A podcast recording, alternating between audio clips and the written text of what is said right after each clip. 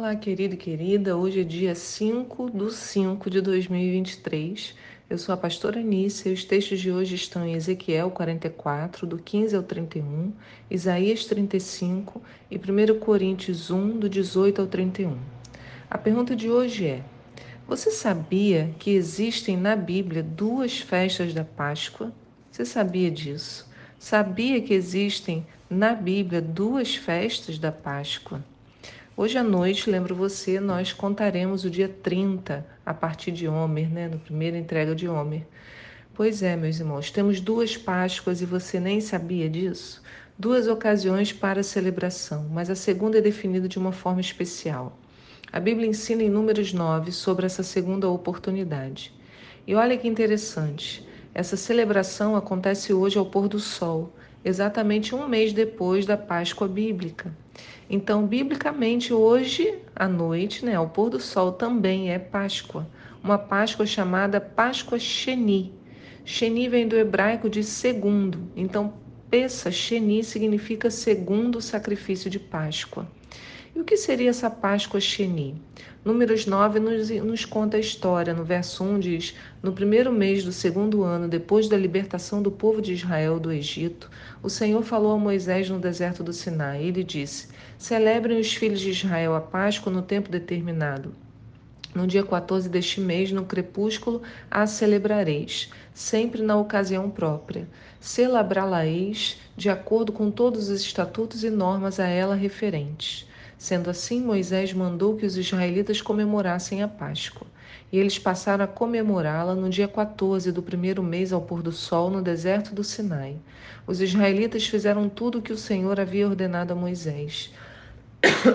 Contudo, algumas pessoas tornaram-se impuras porquanto tocaram em um cadáver, e por isso não puderam comemorar a Páscoa naquele dia. Entretanto, essas pessoas recorreram a Moisés e Arão e os consultaram. Estamos impuros, olha o que eles falaram para Moisés e Arão. Estamos impuros devido a termos tocado no morto. Por que seremos excluídos e privados de fazer a oferenda do Senhor no tempo estipulado junto aos demais filhos de Israel? Assegurou-lhes Moisés: Aguardai para que eu saiba o que o Senhor ordena a vosso respeito. Eu acho bonito o que Moisés faz, porque ali ele não tinha certeza sobre o que Deus pensava a respeito daqueles que não tinham podido celebrar a Páscoa por estarem impuros. Então ele assumiu, sem problema algum: olha, aguardem que eu vou consultar o Senhor e o que ele me disser falarei para vocês. Sabe, nem sempre sabemos a resposta, mas uma coisa devemos fazer: assumir que não sabemos e reconhecer que Deus pode dar a direção. Não precisamos, ou melhor, né, não devemos responder se não temos a orientação de Deus. Muitas vezes não queremos deixar a pergunta em vazio, achamos que temos que preencher todos os espaços, quando podemos simplesmente dizer não sei. Sabia que até a Torá de Deus né, tem alguns espaços vazios? Entre uma ou outra palavra há um longo espaço em branco que não se sabe ao certo por que, que ele está lá. Quem diz que Deus não fala no silêncio, né? Quem diz que ele não age no vazio? Essa é uma grande lição para nós. Ele não precisa que preenchamos a sua suposta ausência. Nunca poderemos fazer isso. Continuando então, Moisés ouviu do Senhor. No verso 9, conta de números, né? 9 também. Então o Senhor falou a Moisés e ordenou: Fala aos filhos de Israel e dize-lhes: Se alguém do, vosso, do meio de vós ou dos vossos descendentes se achar impuro devido ao contato com o morto ou estiver numa longa viagem, celebrará assim a Páscoa ao Eterno, a Páscoa do Senhor. No segundo mês, aos 14 dias deste mês, ao cair da tarde, a celebrarão, com pães matizot não fermentados e ervas amargas comerão o cordeiro do sacrifício.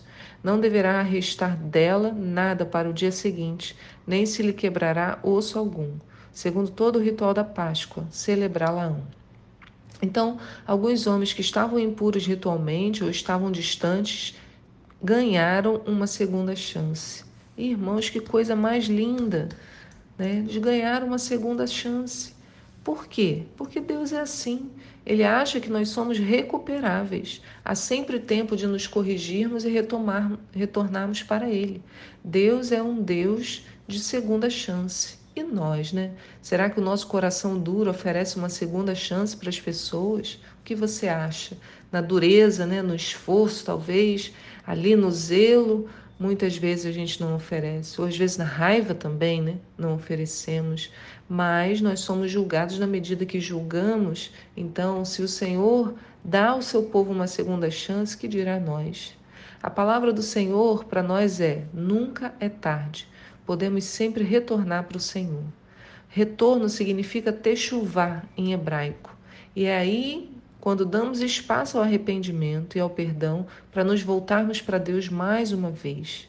Né? Na, na Teshuvah, Teshuvah significa isso, não é apenas retornar, mas é fazer novas escolhas, mudando a forma como agimos e a partir dessa transformação, voltar para Deus com uma nova mentalidade, melhor do que a versão anterior. Não adianta querer fazer Teshuvah se o nosso coração não conheceu arrependimento e não anseia pela mudança.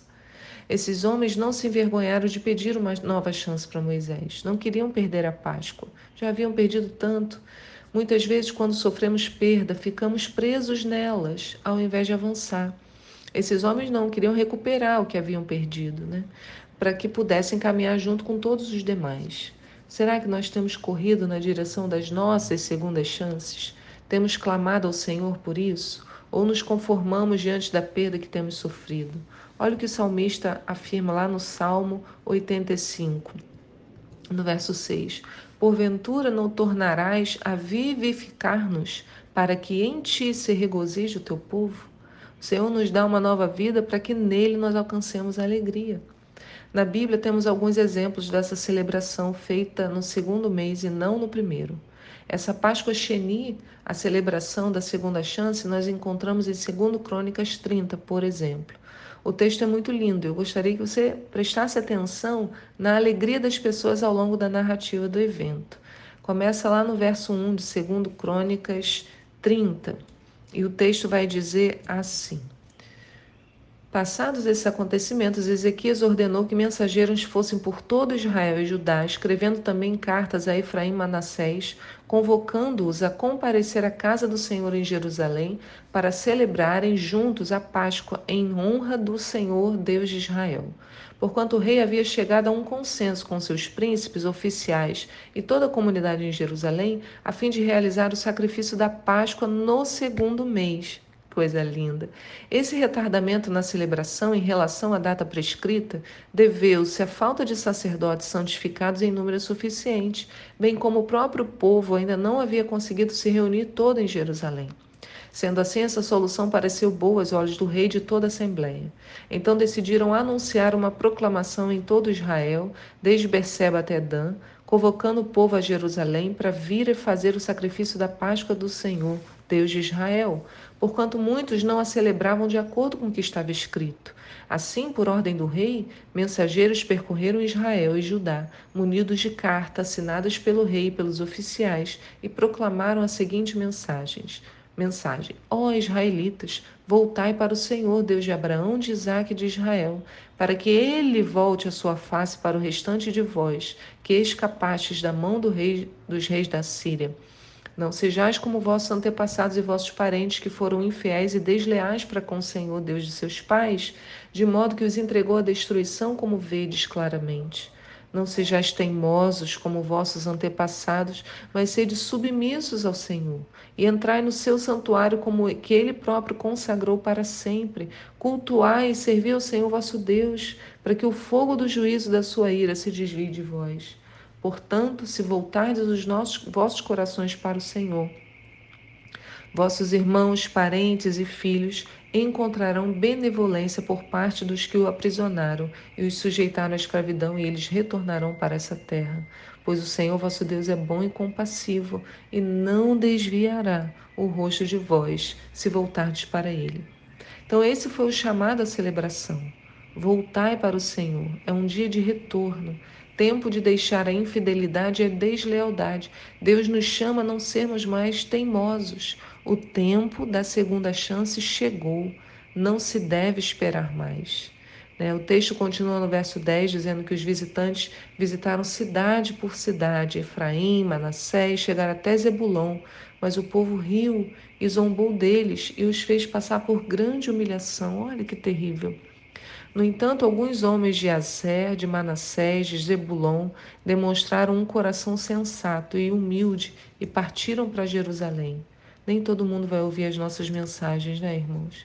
Nem todo mundo vai valorizar aquilo que a gente está falando da parte do Senhor, né? Por outro lado, em Judá, a mão de Deus esteve sobre o povo, concedendo-lhes senso de unidade de pensamento para executarem o que o rei e os seus oficiais haviam ordenado, de acordo com a palavra do Senhor. Irmãos, como ontem, né? Senso de unidade de pensamento. Por isso que sai azeite da comunidade, né? Olha que a, o que a segunda chance gerou no coração daqueles homens, no verso 13.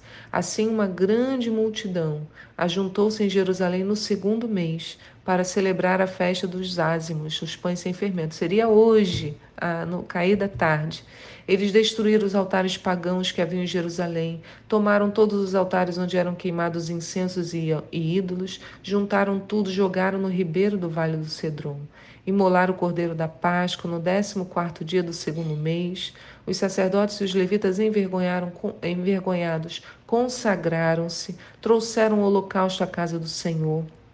Em seguida, assumiram seus postos no serviço religioso, em conformidade com o que está escrito na Torá, a lei de Moisés, homem de Deus. Os sacerdotes aspergiram o sangue dos animais que os levitas lhes entregaram, porquanto ainda havia muitos na comunidade que não tinham se santificado.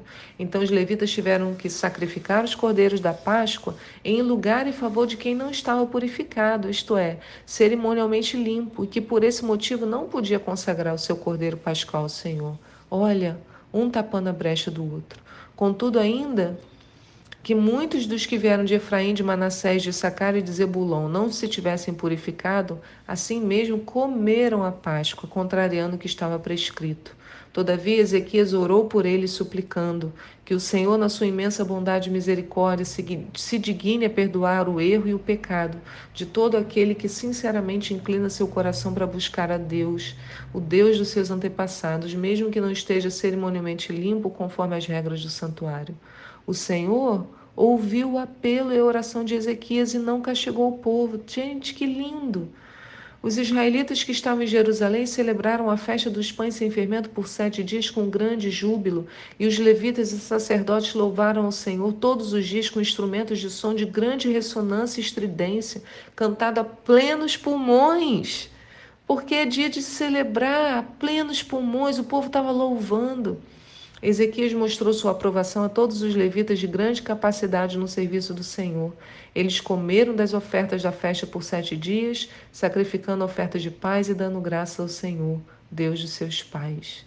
Maravilhoso! Quando nos damos conta da segunda chance, somos limpos pela água, remidos pelo sangue e podemos louvar a plenos pulmões.